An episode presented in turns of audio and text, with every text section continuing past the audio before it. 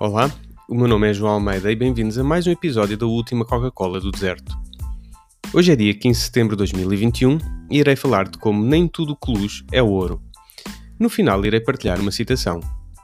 Antes de ir diretamente ao assunto, não te esqueças de seguir o podcast para não perder os próximos episódios ou se me estiveres a ouvir via Anchor, deixares também os teus comentários sobre o tema ou que outros assuntos gostarias de ver abordados.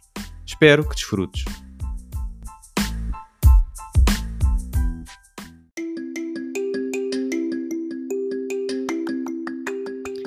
Hoje vou falar sobre o que é a assistência na doença aos servidores civis do Estado, ou mais conhecida por ADSE. A ADSE foi criada em 1963 e funciona como um seguro de saúde só para quem trabalha na administração pública. É considerado um benefício prestado pelo Estado aos seus funcionários, sendo financiado de duas formas: através de descontos dos beneficiários e por alguns dos organismos que os empregam. No caso de um funcionário no ativo, o desconto é 3,5% do seu salário base e o organismo que o emprega, no caso de pertencer à administração local e regional, paga ainda um valor por beneficiário. Basicamente, isto quer dizer que a ADSE é financiada pelo desconto dos beneficiários e pelo Estado local e regional através dos nossos impostos. Ora, para exemplificar, um funcionário público com um salário base de 1.500 euros irá pagar anualmente 735 euros por ano à ADSE.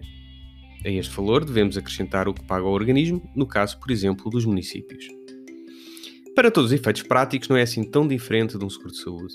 No entanto, o que diferencia são as coberturas.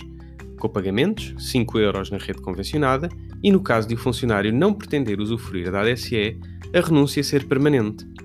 Segundo um estudo de 2016, a ADSE é melhor para a maioria dos funcionários públicos quando comparada com os seguros privados, uma vez que, entre outras vantagens, pode incluir os seus familiares sem agravamentos. No entanto, não é a melhor opção para os mais jovens que, no entanto, estão agrilhoados à ADSE, uma vez que a inscrição é automática, mas a renúncia é definitiva. Por este motivo, a ADSE assemelha-se mais a um esquema piramidal, onde os mais novos pagam para os mais velhos que beneficiam, e não um verdadeiro seguro de saúde. Isto coloca em causa a futura sustentabilidade da ADSE, tendo em vista o envelhecimento da nossa população. Assim sendo, por que não abrir a ADSE a todos e assim promover uma maior competição no mercado que todos beneficiaríamos?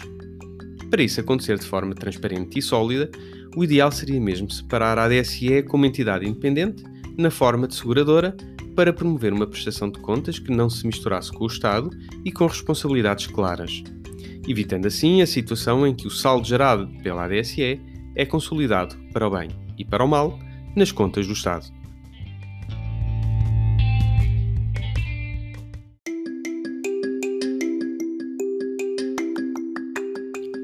Deixo-te agora com esta afirmação de Sócrates, filósofo grego da Grécia Antiga. Se alguém procura a saúde, pergunta-lhe primeiro se está disposto a evitar no futuro as causas da doença.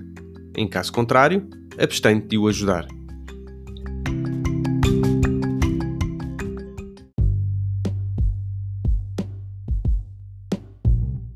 Chegamos ao final do nosso episódio e gostaria de chamar a tua atenção para subscrever o podcast para teres a certeza de que não perdes os próximos episódios ou se me estiveres a ouvir via Anchor, deixares também os teus comentários sobre o tema ou que outros assuntos gostarias de ver abordados.